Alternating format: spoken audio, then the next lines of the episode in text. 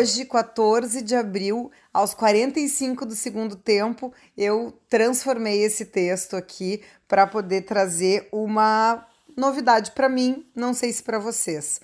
14 de abril é o Dia Mundial do Café. A gente também tem dia nacional, tem dia internacional. São muitas datas para comemorar esse frutinho tão pequenininho e que faz tanta diferença na vida da gente.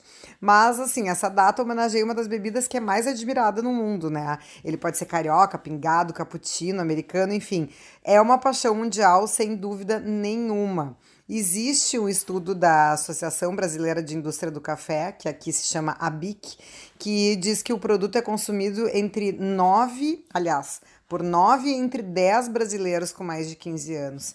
E, segundo eles, o certo é tomar até quatro xicrinhas por dia. Então, aí, nesses tempos de quarentena, vamos ver se a gente segura essa onda e toma o cafezinho para manter a sanidade. Até porque tem algumas curiosidades que no final desse podcast eu vou contar para vocês sobre o café.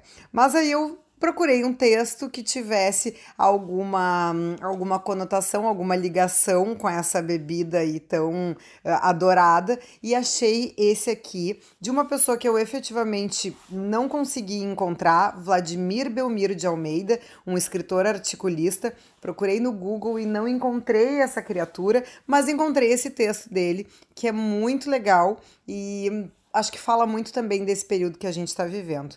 Então, no podcast de hoje, nas palavras do Vladimir, mais uma dose, a crônica da xícara cheia.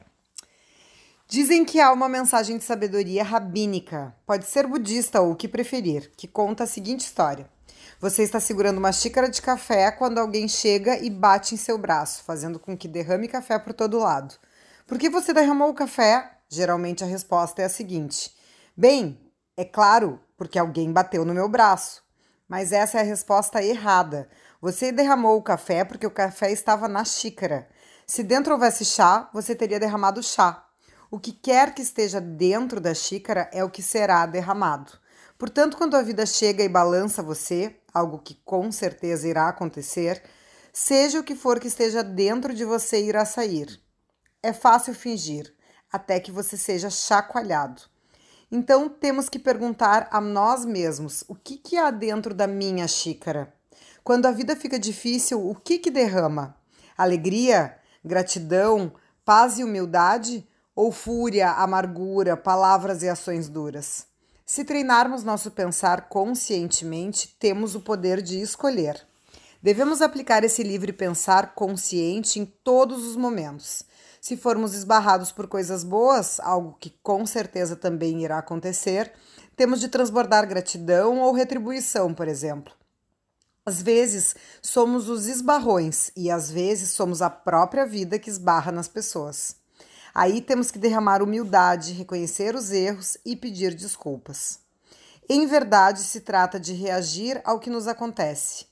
Causa e efeito, ação e reação positivas. Isso é mais importante do que o que ocorre em si. Devemos ser conscientes de que, além de ser afetados pelo mundo, somos causa de sensações a todos. Nessa parábola, a xícara é a consciência, o autoconhecimento. Devemos controlar nossos pensamentos e atitudes.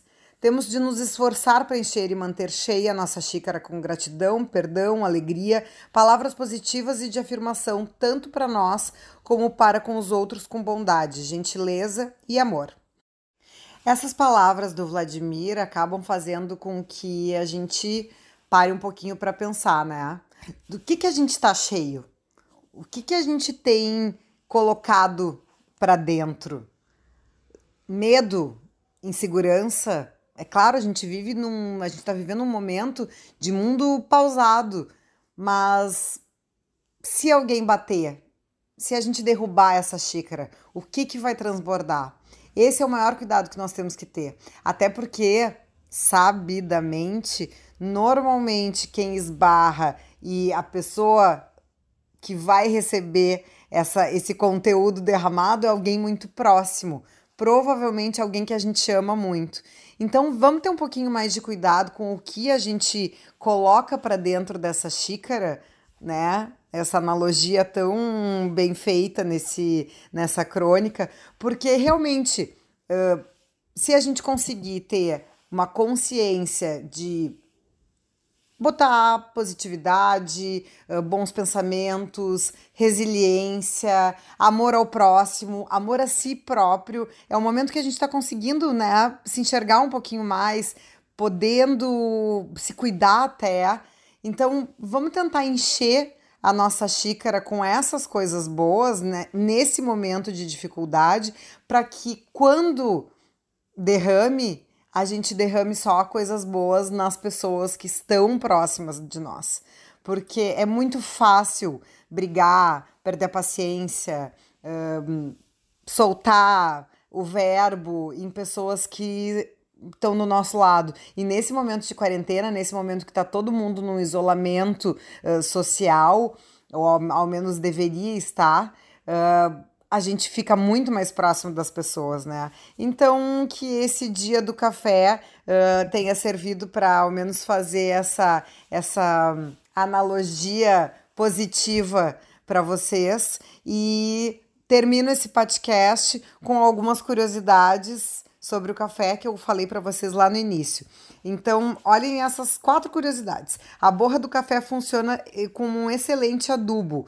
Então, todo aquele cafezinho passado que tu faz aí na tua casa agora, em vez de jogar fora, junta e coloca numa plantinha porque vai é um substrato bom, é uma comidinha excelente para ela.